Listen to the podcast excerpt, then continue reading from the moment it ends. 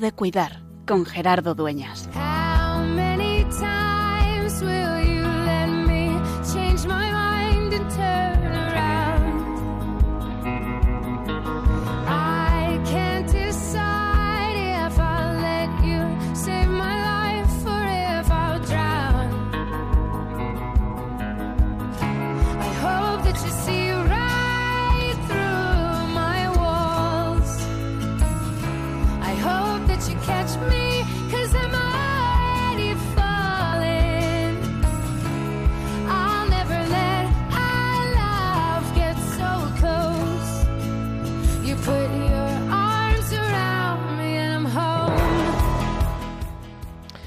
La vuelta al cole. Ya están las calles llenas de tráfico. Volvemos a los atascos. Regresamos a nuestra normalidad, a nuestra rutina. Y vamos dejando atrás, se nos va quedando casi casi en el olvido el descanso veraniego, mm, el estar más tiempo disfrutando de la naturaleza, de los nuestros. Pero hay cosas que no cambian. Y es que seguimos siendo necesitados de consuelo, seguimos siendo necesitados de compasión, seguimos siendo necesitados de ternura. Y el sufrimiento se sigue haciendo presente de una u otra forma a nuestro lado. Cuando no es la enfermedad, son los problemas que nos salen, es la soledad, el duelo, o también, como hemos vivido recientemente en estos días, los desastres naturales, muy cerca. Pero sin embargo, parece que lejos, o la guerra, o la discusión, o aquello que nos quita la paz. Y eso nos interpela siempre, y parece que tenemos que volver a empezar una y otra vez. Comenzar el curso es tener una nueva oportunidad de reilusionarnos, de no vivir siempre con el cansancio acumulado que nos lleva a la desesperación, sino ser auténticos testigos de esperanza. Y eso es una invitación a vivir el encuentro con ese Dios que es la auténtica esperanza, el que da sentido a nuestras cruces, porque Él la ha asumido en sí. Dentro de unos días pasado mañana celebramos la exaltación de la cruz. Es que es en la cruz de Jesús donde encontramos la ternura. Es en la cruz de Jesús donde reconocemos que Dios no solo nos entiende intelectualmente, sino que vitalmente ha venido a compartir nuestra vida y eso le da sentido. Vamos a comenzar este curso. Yo te invito a que, aunque todavía la temporada de Radio María quedan unas semanas, pero te invito a que volvamos a lo esencial. ¿Qué es lo importante en mi vida? ¿Quiénes son las personas que son la clave? ¿Qué lugar ocupa el Señor Jesús, el resucitado, aquí? Con esa esperanza, con la certeza de que Dios nos quiere, volvemos a recordarnos una vez más que es, que sigue siendo siempre, tiempo de cuidar.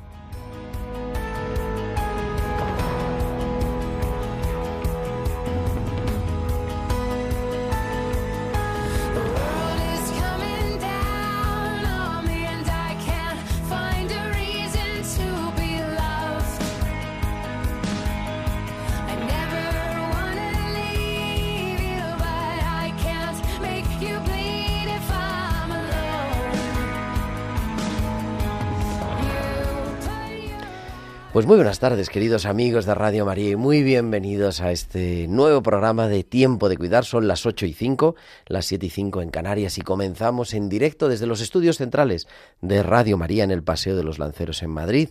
El programa ya 246, 246 martes acompañándote de 8 a 9 de la tarde, de 7 a 8 en Canarias, en el programa de Pastoral de la Salud de Radio María, en el que queremos renovar la esperanza, queremos seguir poniendo esperanza, misericordia y cuidado en, a nuestro lado. Con un equipo maravilloso capitaneado en el control técnico al otro lado, se nos ha cambiado el control para otro sitio, pero todo se oye igual. Nuestro querido Juan Manuel González. Juanma, muy buenas tardes. ¿Qué tal, Gerardo? Buenas tardes. Y también detrás de todo esto, haciendo que esto sea posible, el programa, nuestra productora Estivisay López y la, en la música, esta tarde, Bárbara Omar. ¿Qué vamos a hablar hoy? ¿De qué vamos a hablar? Pues vamos a hablar de la actualidad, la actualidad marca, y vamos a viajar hasta Marruecos para, pues, en, adentrarnos en esta situación que estamos viviendo, esta situación sanitaria y humanitaria que se está viviendo en este país, que está a pocos kilómetros de nuestras costas y muy cerca, de hecho en el sur de España se ha sentido el terremoto que ha desolado y que nos recuerda además que el problema no es tanto el desastre natural, sino también la pobreza, porque dicen los expertos, y vamos a hablar después de ello, que seguramente si esto hubiera sucedido en otros lugares, no digamos ya en Japón, por ejemplo, que está tremendamente preparado para los movimientos sísmicos, pues no hubiera causado apenas víctimas y nosotros nos acercamos ya en Marruecos casi a las 3.000 personas fallecidas y decenas o cientos de miles tenidos que movilizar sin estar en casas viviendo al raso. Así que nos vamos a acercar a ello en unos minutos. Y, todo eso y mucho más, como siempre, nuestros hospitales con alma, nuestra sección este segundo martes de mes, nuestra sección de arte con C de arte, las pinceladas bíblicas y todo eso para acompañarte a lo largo de esta hora en la que ponemos a tu disposición también, escuchándote en el correo electrónico tiempo de cuidar arroba radiomaria.es tiempo de cuidar arroba radiomaria.es y nos puedes seguir también en las redes sociales, de manera especial en Facebook, porque esta tarde tenemos Facebook Live, puedes entrar aquí al estudio y acompañarnos, pues también con tu presencia, con la imagen, acompañarnos en este programa, en Radio María España, o también nos puedes seguir en Twitter arroba Radio María España. Y además, durante la emisión del programa nos puedes mandar tus mensajes al WhatsApp del estudio al 668 594 383 al 668-594-383. Pues son las 8 y 7, las 7 y 7 en Canarias, y como cada semana recuperamos a Valcisa que nos trae sus hospitales con alma.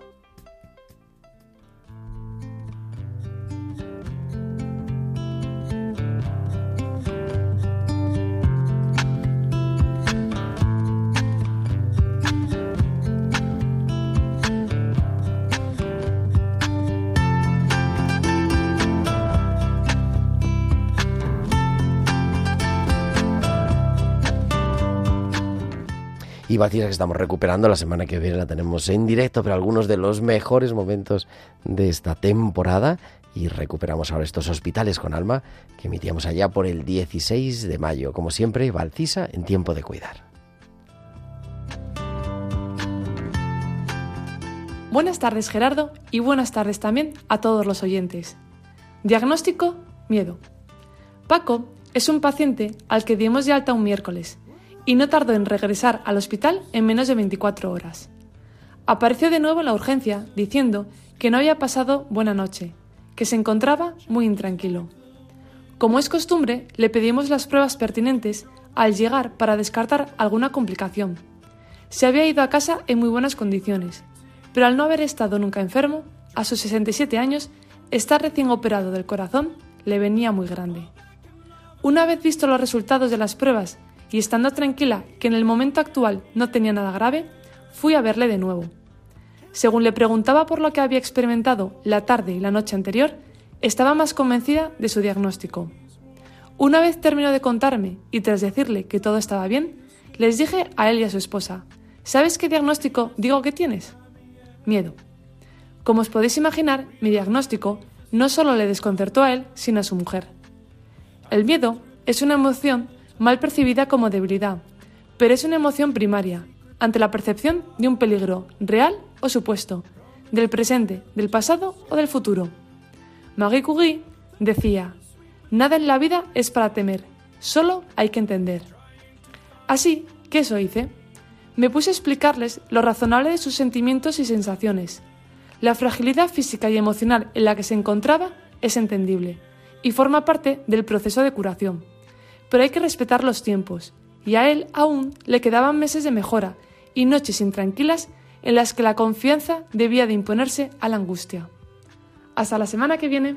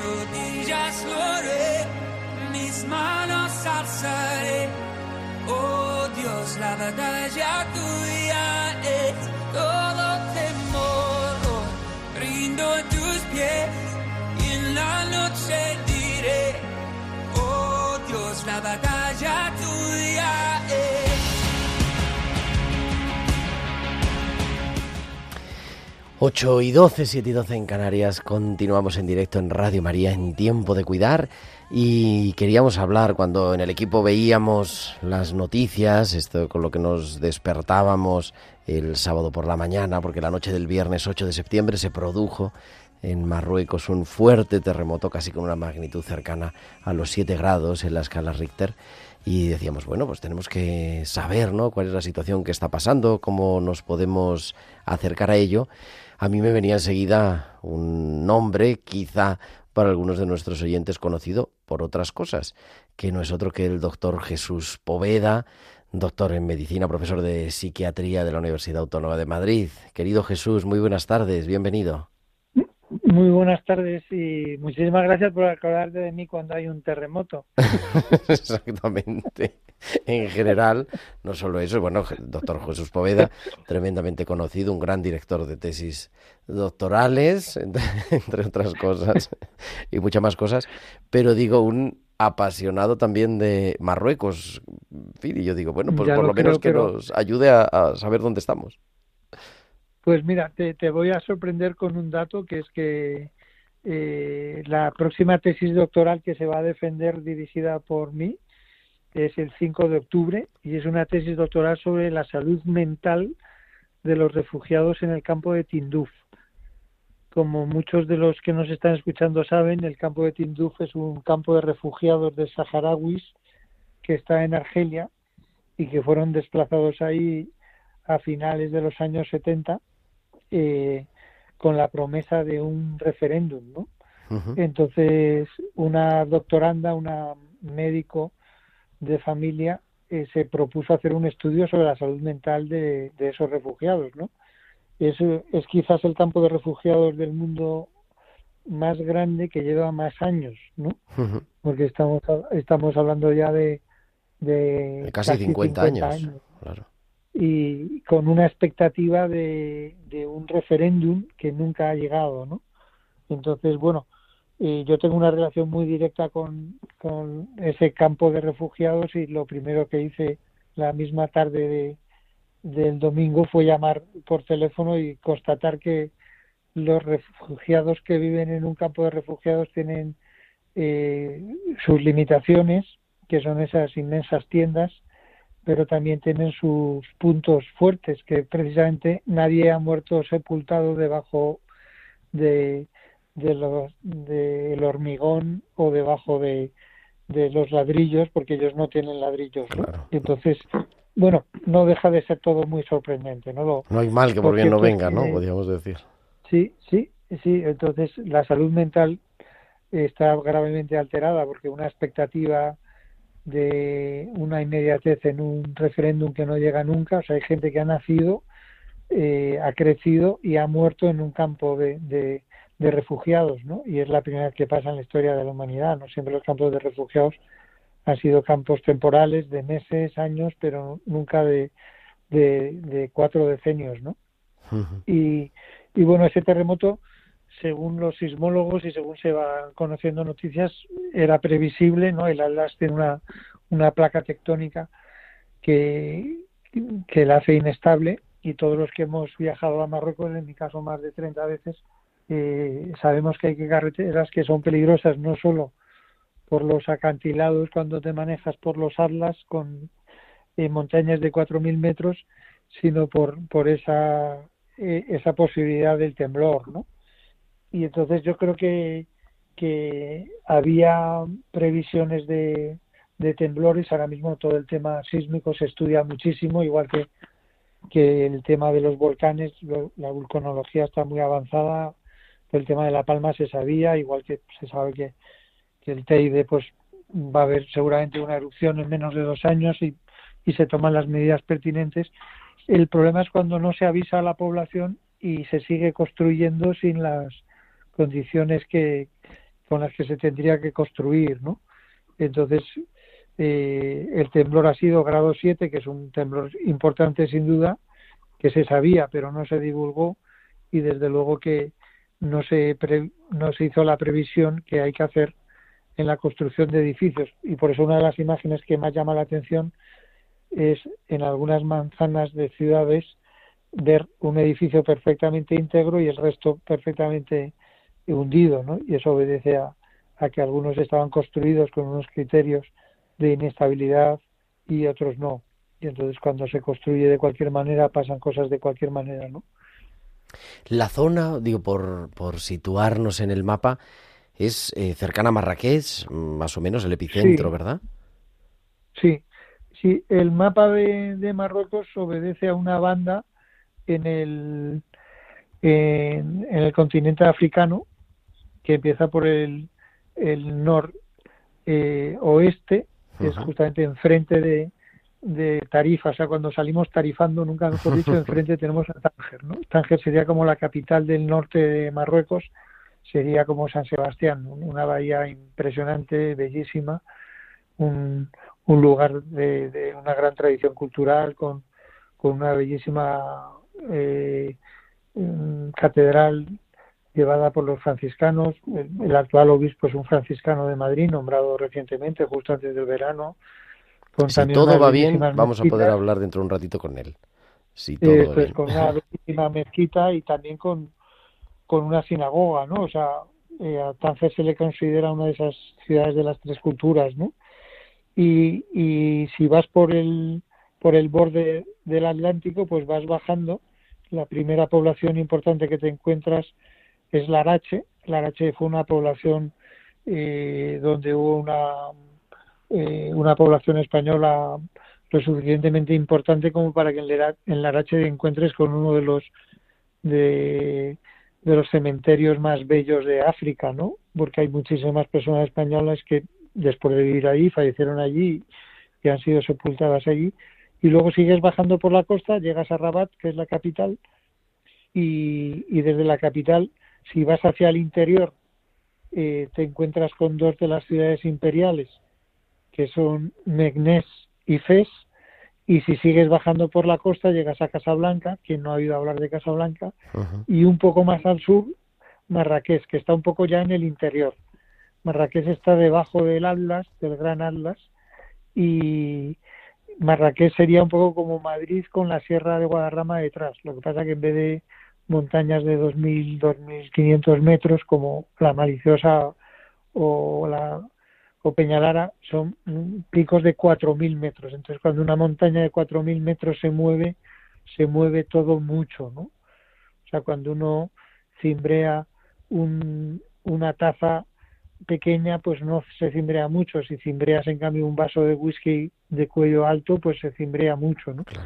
Entonces, lo que ha pasado con el Atlas es eso, que se ha movido y aunque han sido siete segundos, han sido siete segundos que han acabado con, con algunos pueblos que han quedado mm, mm, totalmente destruidos, ¿no? Es, ha sido, está siendo una gran tragedia, ¿no?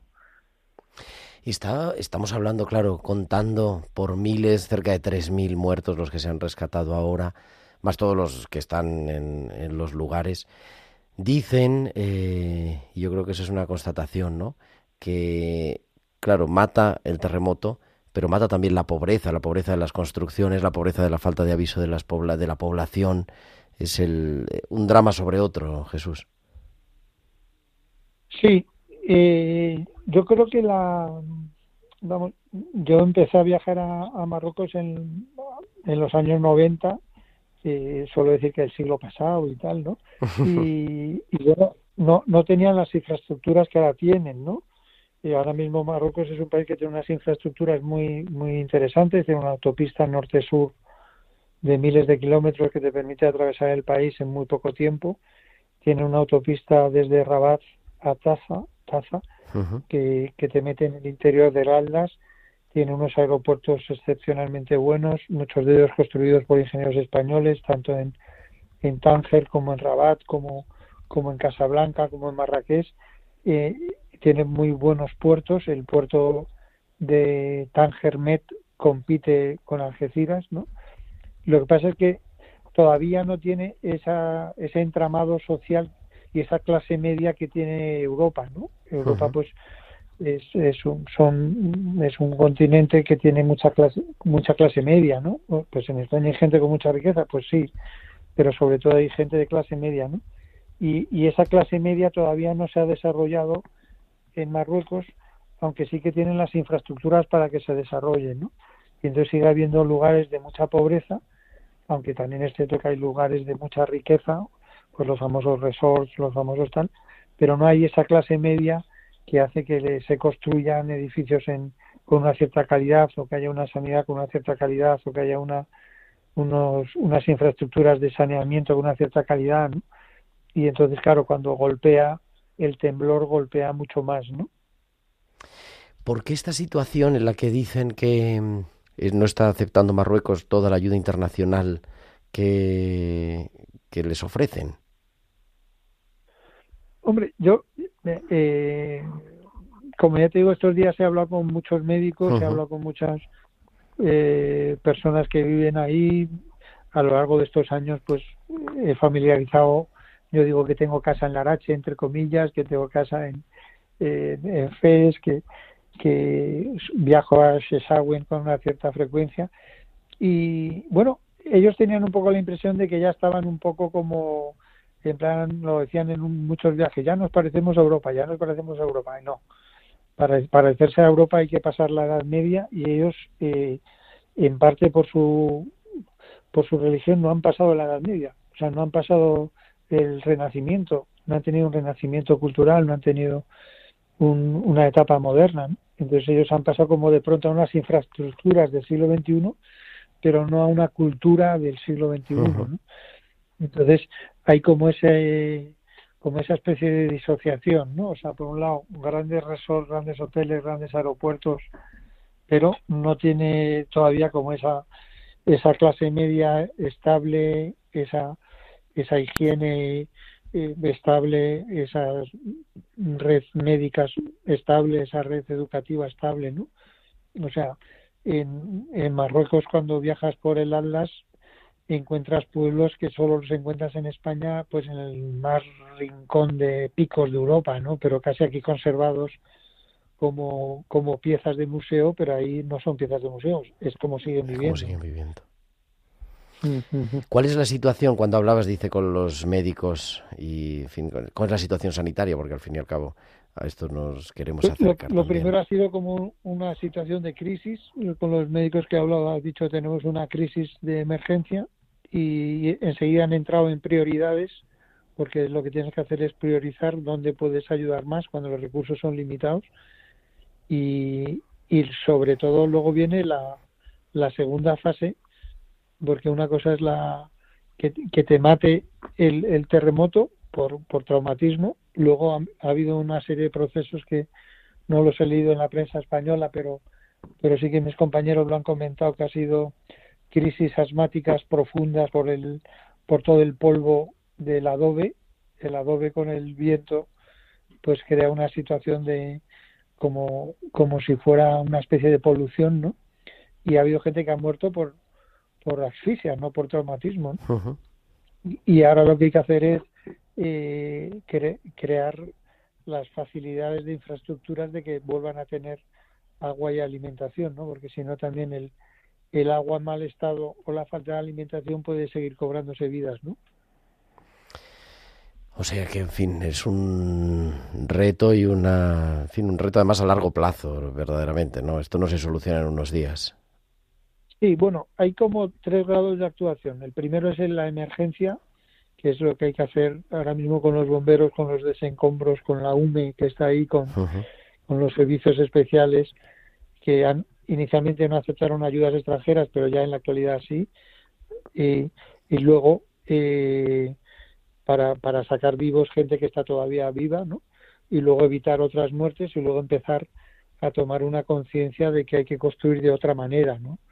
Eh, hasta que no pasó el incendio de Lisboa, no se tomaron las medidas para que las construcciones en Lisboa no permitieran esos incendios, ¿no? Hasta que no hubo el terremoto de San Francisco no se tomaron medidas para que San Francisco se construyera con medidas antisísmicas, ¿no?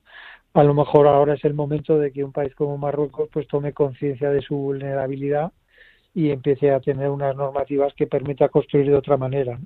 Yo, muy en síntesis, porque he tenido que explicarlo ya en la universidad hacia compañeros y tal, creo que Marruecos se creía que vivía en el siglo XXI cuando todavía seguían viviendo en el siglo XVI y creo que, que se creían que, que el adobe podía seguir creciendo como una torre de Babel y el adobe da para un piso o dos, pero no para construcciones de cuatro pisos que han sepultado a, a sus habitantes, ¿no?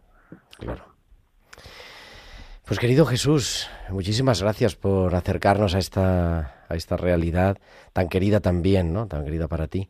Sin Y- duda, sin duda. Para, para mí muy, ya te digo, personas casi casi familiares y decirte que desde algunas asociaciones en España como eh, Cruz Roja pues están activando planes como Fundación Madrina están activando planes y también desde la Autónoma que tuvimos un rector eh, arabista y por lo tanto hay como una secuela ahí en el mundo de la Autónoma de preocupación real hay actividades que se están haciendo para ayudar a, a, a ese a esa, ese país tan cercano y tan querido, ¿no?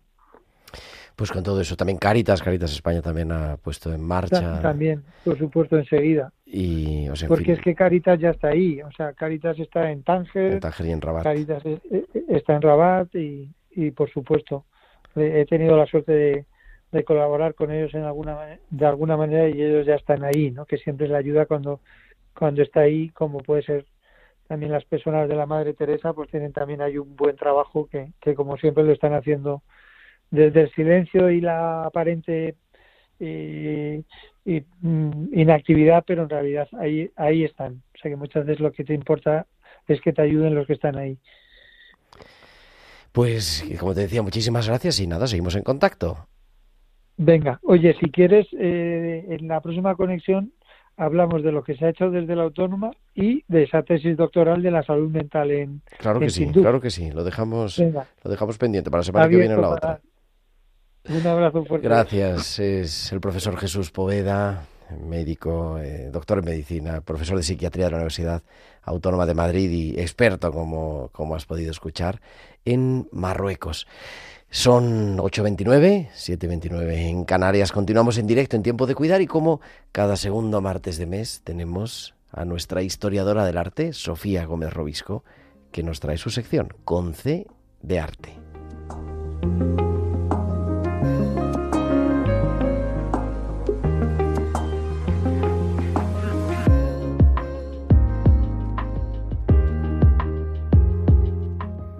Y tenemos, digo, como digo, cada segundo martes de mes a nuestra historia del arte, Sofía Gómez Robisco. Muy buenas tardes. Buenas noches, Gerardo. Bueno, aquí estamos en plena temporada de, de vuelta a la rutina, a los ritmos frenéticos del día a día, de lo cotidiano y esas cosas. Y como en ese proceso de volver a la cotidianidad, a veces pues se nos puede hacer cuesta arriba y algo tedioso, eh, mi invitación de hoy va, va, a ir por ahí, ¿no? Vamos a intentar animar un poco esos corazones de, de aquellos a los que les cueste un poquito más, ¿no? Así que lo que propongo es que tratemos de volver a esa cotidianidad, cada uno obviamente que piense en la suya propia, con una mirada un poquito diferente y con el sentir de que tenemos una misión que cumplir. Y eh, hace no mucho, esto me gustaría ilustrarlo con, un libro que, que leí hace no mucho, titulado Crear cultura, recuperar nuestra vocación creativa. Creo que el título es como muy elocuente.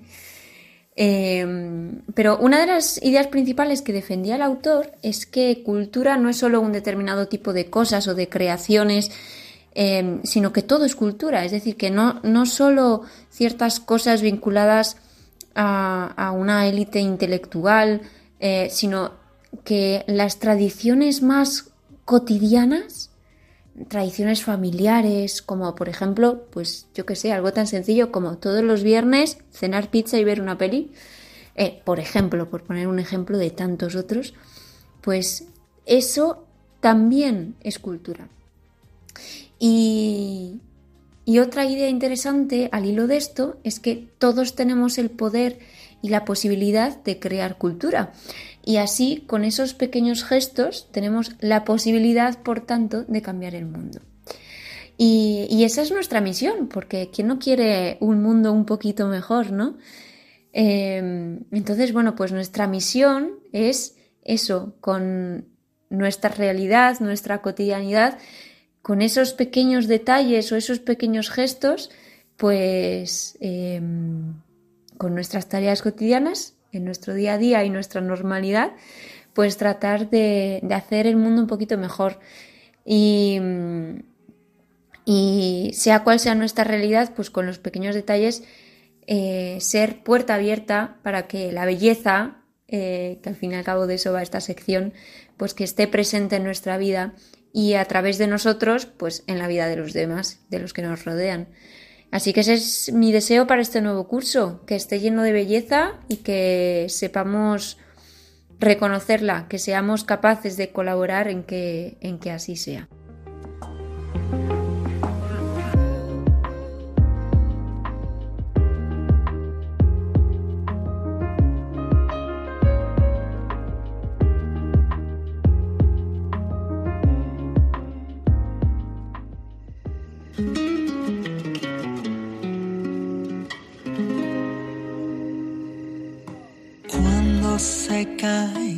Nuestros cielos cuando se tuerce la voz, cuando los pies se clavan al suelo, tú te acercas veloz, cuando los milagros se hacen esperar, cuando se arrastra el aliento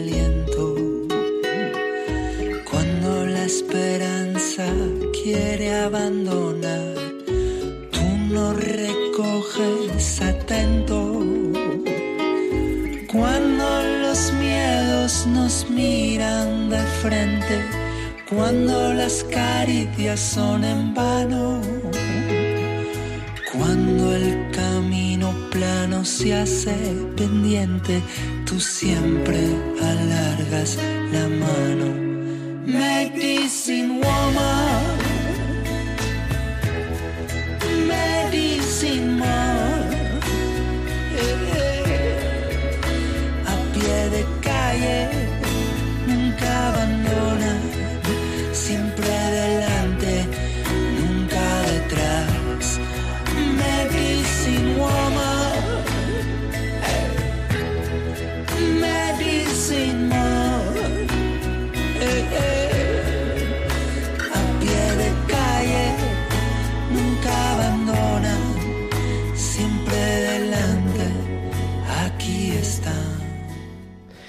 Y continuamos en directo 8.35, 7.35 en Canarias y vamos a viajar ahora hasta Marruecos con una entrevista muy especial porque nos mm, recibe en su casa, podríamos decir, el arzobispo de Tánger, que es eh, Emilio Rocha, franciscano, eh, arzobispo desde hace un año y medio prácticamente. Fray Emilio, muy buenas noches. Buenas noches. Y muchísimas gracias. con ustedes. Gracias, por atender la llamada así en directo para acercarnos a pues a esta realidad con ocasión ¿no? de, de la situación que se está viendo en Marruecos. Es verdad que Tánger está algo alejado del epicentro del terremoto, pero ¿cuál es la situación? ¿Cómo, cómo están las cosas? Bien, usted lo decía bien, Tánger está justamente en el extremo norte de Marruecos, enfrente de las costas de España, y hay que, yo tengo que reconocer que el terremoto ni lo sentimos en Tánger. Fue a la mañana siguiente o los que tenían eh, teléfono conectado por la noche los que pudimos percibirlo. Y entonces nosotros, pues, tenemos la, gran suerte de no haber sufrido el terremoto y la gran, el privilegio de poder ser personas que eh, podemos mm, colaborar mucho más ágilmente en la en las tareas ahora mismo de, de ayuda a, a, los damnificados por al no haber sufrido nada pero lo que es la zona del, terremoto, las imágenes me imagino que se están viendo en España también, bueno, pues es dramática, no tanto la ciudad de Marrakech, que quizás es el, símbolo, pero la ciudad de Marrakech ha sufrido mm, pocos desperfectos, todos ellos en la Medina, y aunque son, bueno, pues culturalmente eh, pues muy muy duros porque significan edificios de, un patrimonio eh, universal de, la humanidad, pero no han sido grandes desperfectos. Sí es tremenda la situación en todos los pequeños pueblos eh, en la región en torno a Marrakech. Son pueblos pequeños, casas muy humildes de adobe, de piedras, en las laderas de las montañas, que donde el epicentro bueno pues ha, arrasado ha arrasado el terremoto ha arrasado hay pueblecitos donde eh, no ha quedado ninguna casa en pie teniendo en cuenta además que la hora del terremoto fue terrible porque era las once y media de la noche y mientras que en Marrakech la gente es una ciudad turística, la gente seguía por las calles eh, paseando en los cafés tomando té, eh, en, las, aldeas de montaña la gente estaba ya en sus casas o acostados o o mm, descansando en la televisión, pero eh, dentro del recinto de la familia. Y las casas han venido abajo directamente sobre los, los habitantes, con lo cual aún se siguen sacando eh, muertos, los, el, número de fallecimientos pues está aumentando en día, ya ahora mismo estamos casi en 3.000 ya, y, y, son familias enteras eh, las que las que han fallecido y muchos de ellos también los que no han muerto heridos gravemente y una pobreza absoluta la que se ha creado para estas familias donde no tienen nada. Claro, porque los que han sobrevivido pues se han quedado sin casa, están estamos viendo las imágenes ni siquiera en tiendas de campaña, ¿no? sino durmiendo al raso. ahora la, la, gran una de las grandes necesidades es, justamente tiendas de campaña porque Marruecos no tiene la infraestructura las que hay en los en los algunos centros comerciales grandes eh, pues son tiendas de, pues de hacer camping en, la, montaña, son tiendas muy poco consistentes y muy pequeñas. Entonces, bueno, pues aquí son estructuras que, que la Cruz Roja, el Ejército eh, marroquí, pero también los de los, los estados que están colaborando, pues están esforzándose en hacer llegar porque hay una carencia enorme y aquí es verdad que Marrakech es muy caluroso durante el día, pero durante la noche ya eh, refresca y refresca fuerte y a partir de ahora más todavía. Son familias que están y van a estar durante, eh, yo mucho tiempo a la intemperie porque la capacidad de reconstrucción también es, difícil en el lugar porque las, carreteras son inexistentes y luego pues, porque los medios también de Marruecos son limitados. ¿Qué podemos hacer desde aquí, don Emilio? Bien, pues yo creo que estamos en Radio María. Lo primero es rezar. A veces decimos, bueno, ya que no podemos hacer otra cosa, rezarnos. Yo creo que es lo primero que podemos hacer, que es orar a Dios, a Dios por, por todo este sufrimiento, para que de alguna manera el Señor mire con misericordia el dolor, para que eh, tienda una mano y mueva los corazones. Entonces, orar es lo primero. Y luego, pues evidentemente, si podemos colaborar, pues de qué manera. Yo entiendo que eh, a no ser que se responda a una petición muy concreta de eh, concretamente de Caritas mm, Marruecos a través de Caritas Rabat, que es la que está eh, coordinado todo el, efectivo, pues a no ser que sean cosas muy concretas, por ejemplo, ahora mismo tiendas de campaña o productos, mantas también son muy necesarias, pero lo más efectivo es el dinero el dinero enviado a, a, pues por ejemplo a Caritas que sabemos que va a llegar directamente. ¿Por qué? Porque Marruecos es un país donde hay productos, es, no es un país de guerra que está todo destruido, no se ha destruido una zona muy pequeñita, pero el resto del país funciona.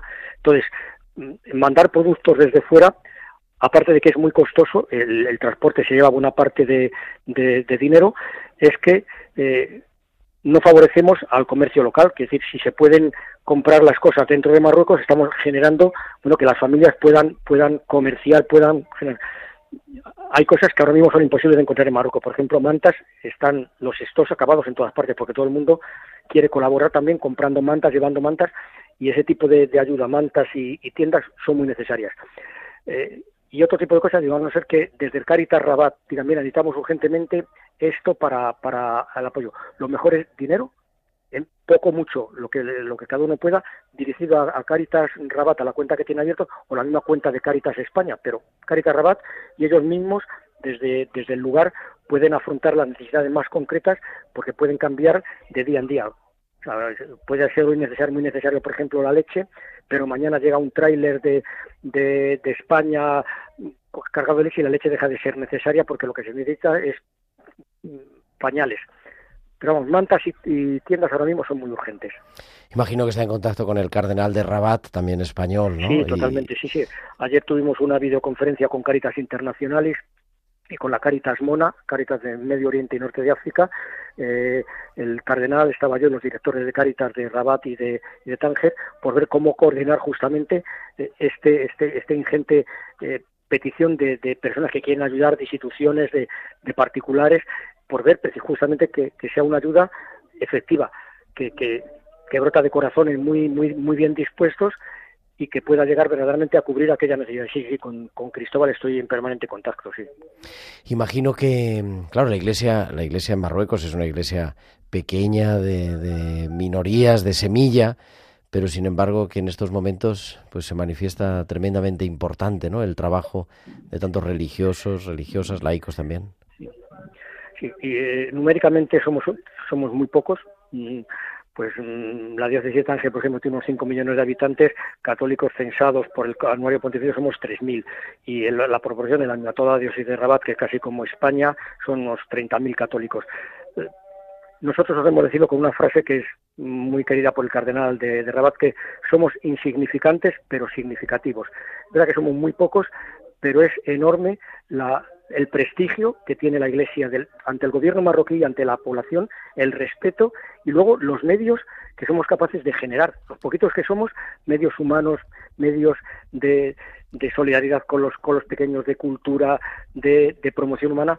Y cuando hay un cataclismo de este tipo, que si la Iglesia Católica, mm, yo diría que de una manera privilegiada, eh, por la red que tiene a nivel mundial, las Cáritas, por ejemplo, pero no solamente, que es Manos Unidas, que son tantas eh, instituciones, que además tenemos la, la, gracia grande de que no miramos a quienes ayudamos, tenemos el dolor y no importa eh, la religión, la, la situación cultural, la raza, no, no, volcamos donde hay dolor, entendemos que está Cristo caído al borde del camino y, los buenos samaritanos, que la iglesia es samaritana, acude a, prestar una ayuda. Y en ese sentido, eh, la Iglesia, ya puedo decir, sobre todo la diócesis de Rabat, que es la que ha sufrido directamente el envite del terremoto, estamos respondiendo con muchísima disponibilidad y además agilidad, con muchísima agilidad. Estamos oyendo al, al llamando a la oración, creo, ¿no? Se oía de fondo. Sí, justamente, eso, es, eso, es, la realidad también, ¿no? De, la Iglesia sí, en Marruecos, inserta en la sociedad en la que vive.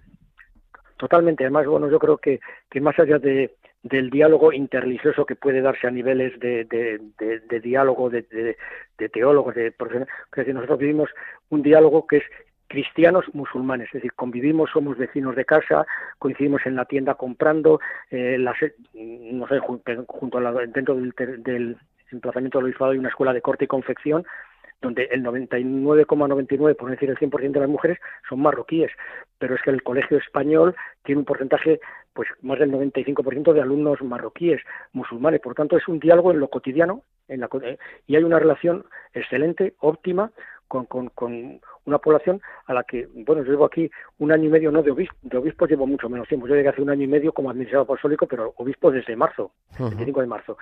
Y, el año y medio que yo llevo aquí, lo que me encontré es un pueblo hospitalario, eh, sereno, acogedor, respetuoso, en ese sentido la, la relación es muy buena y, y, claro, esto lo sufres como, como una, una, una avanzada en el propio corazón. Yo sufro esto como si lo estuviera sufriendo en España, un terremoto, porque quieres a esta gente y mucho. De todas maneras, bueno, el arzobispo lleva unos meses, pero bueno, los franciscanos llevan más de 100 años. No, bueno, los franciscanos llegamos aquí en 1219 con San Francisco. Ah, De hecho, los, proto, los, protomártires, los protomártires de la orden franciscana eh, fueron martirizados justamente en Marrakech y los segundos mártires de la orden en Ceuta. O sea, que estamos hablando de Tenemos, 800 sí, sí. años, sí, claro. Que es 800 una... años. Hemos celebrado hace un par de años, o hace tres años, el, el 800 aniversario de la llegada de los franciscanos a, a Marruecos, sí. Así que ahí eso es el, esa realidad, ¿no? Esa presencia, como decían en la Tierra Santa, ¿no? De los frailes del cordón. Justamente. Además que, que del cordón, justamente, o sea, con incluso eh, el sentido eh, estricto de la palabra. Yo suelo a todas partes con el hábito franciscano y nunca no solamente no tengo ningún problema, sino que yo intento a veces saludar a la gente en medio árabe que veo, Salam Malekun, y la respuesta es buenos días, padre, pero además en español, con lo cual la gente hay, hay de verdad cariño hacia hacia la iglesia, porque la iglesia la verdad también se muestra con muchísimo respeto y muchísimo cariño a la, a la sociedad marroquí, y esto supone que es un intercambio de, de empatía, que en el fondo es una evangelización silenciosa, no con palabras, pero que bueno, pues nos ayuda a compartir la buena noticia de, de, de, un Dios que nos ama entrañablemente y que ha entregado a su Hijo por, por todos, por todos, aunque algunos pues no lo sepan. Pues con todo eso nos quedamos. Un último mensaje le pido eh, al arzobispo de Tánger para nuestros oyentes de Radio María en este momento. Un último mensaje.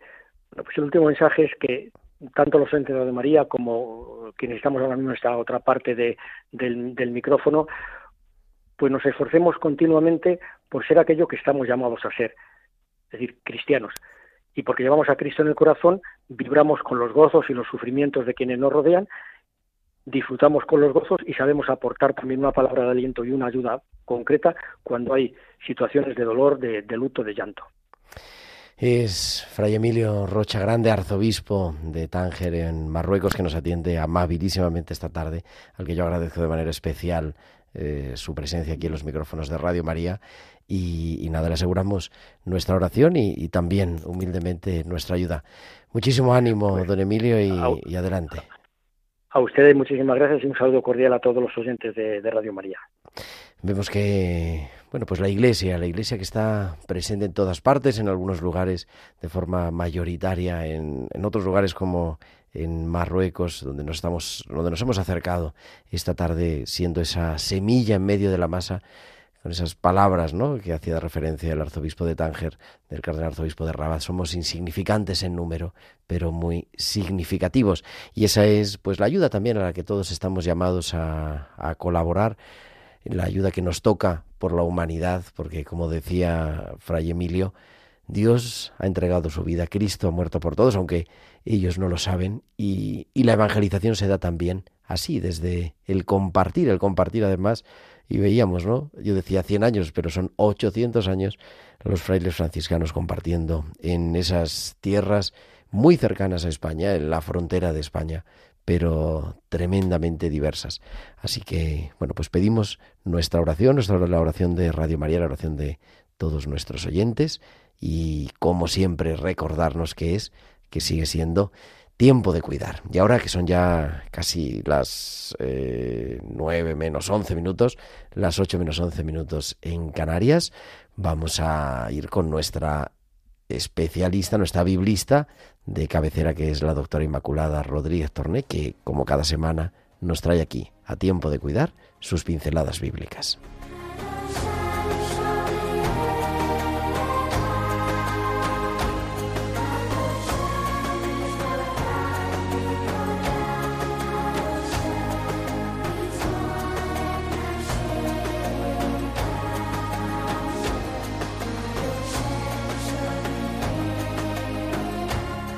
Y digo, como cada semana, nuestra doctora Inmaculada Rodríguez Torne nos trae las pinceladas bíblicas. Hoy hablando de las bodas de Caná. Inma, muy buenas tardes. Buenas tardes, querido Gerardo y queridos amigos de Radio María. Pues ya estamos de vuelta. Nuevo curso, nuevos proyectos, una fascinante etapa se abre ante nosotros. Hoy os traigo el milagro de la boda de Caná en Galilea. Se celebraba el comienzo del matrimonio de una pareja amiga de Jesús y de María. Era una aldea pequeña y estaba muy cerca de Nazaret, así que se conocerían todos. Según nos cuenta el Evangelio, Jesús todavía no había dado comienzo a su vida pública y así se lo dice a María. Todavía no ha llegado mi hora. Es por eso que este milagro, adelantado por las súplicas de su madre, es el primero de los milagros de Jesús, el que inaugura su misión. Y por eso nos viene bien recordarlo hoy. Nos lo cuenta con pelos y señales el evangelista Juan. Tres días después hubo una boda en Cana de Galilea. La madre de Jesús estaba invitada. También lo estaban Jesús y sus discípulos. Se les acabó el vino y entonces la madre de Jesús le dijo, No les queda vino. Jesús le respondió, Mujer, no intervengas en mi vida. Mi hora aún no ha llegado. La madre de Jesús dijo entonces a los que estaban sirviendo, Haced lo que Él os diga.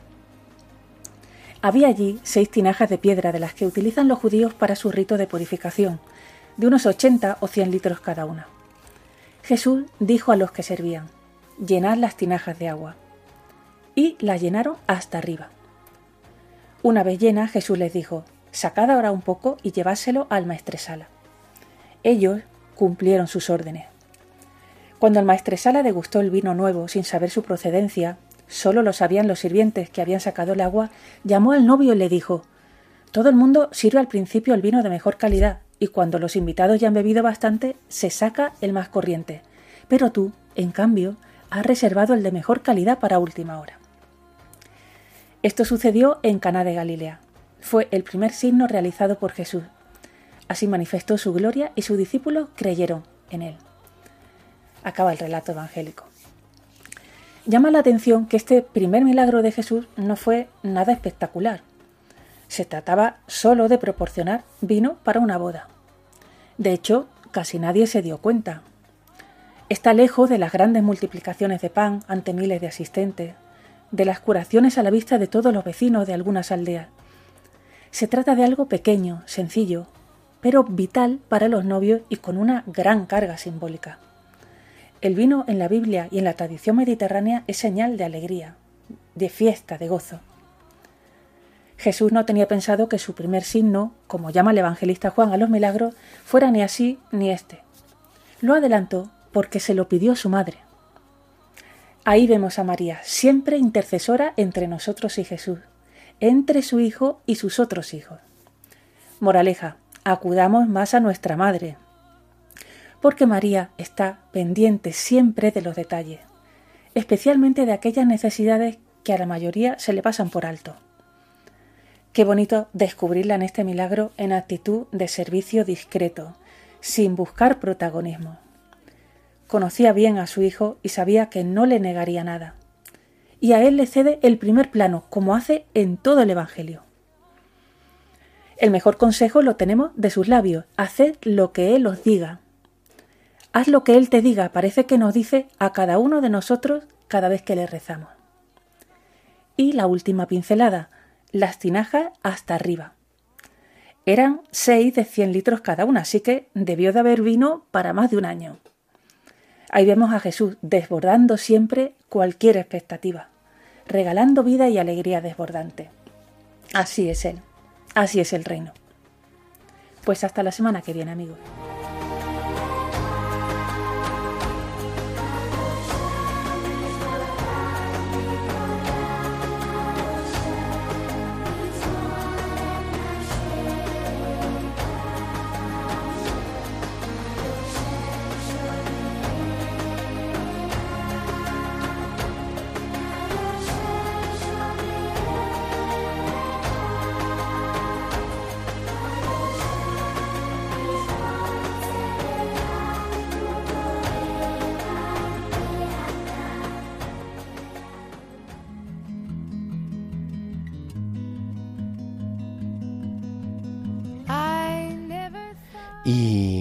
Es la hora, esta sintonía nos recuerda que llegamos al final de nuestro programa, un programa también inolvidable el podernos acercar a esta situación desde aquí, desde un experto y, amante del lugar, de la tierra de Marruecos, como era el doctor Poveda, y después pisando el terreno, con la suerte de poder haber eh, escuchado desde allí, desde Tánger, al arzobispo al arzobispo franciscano Emilio Rocha y que nos lleva a, caer en la cuenta de que al final es verdad, vivimos en esa aldea global, que estamos unidos y que son vínculos de la fe y vínculos de la humanidad los que nos unen con todos los hombres.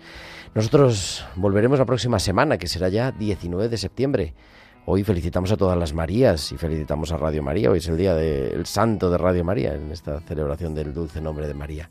Ahora, a las nueve de la noche, te quedas con Paloma Fanconi y Dios entre líneas. Muchísimas gracias a Juan González en el control de sonido y hasta la semana que viene, si Dios quiere. Un abrazo de vuestro amigo el diácono Gerardo Dueñas.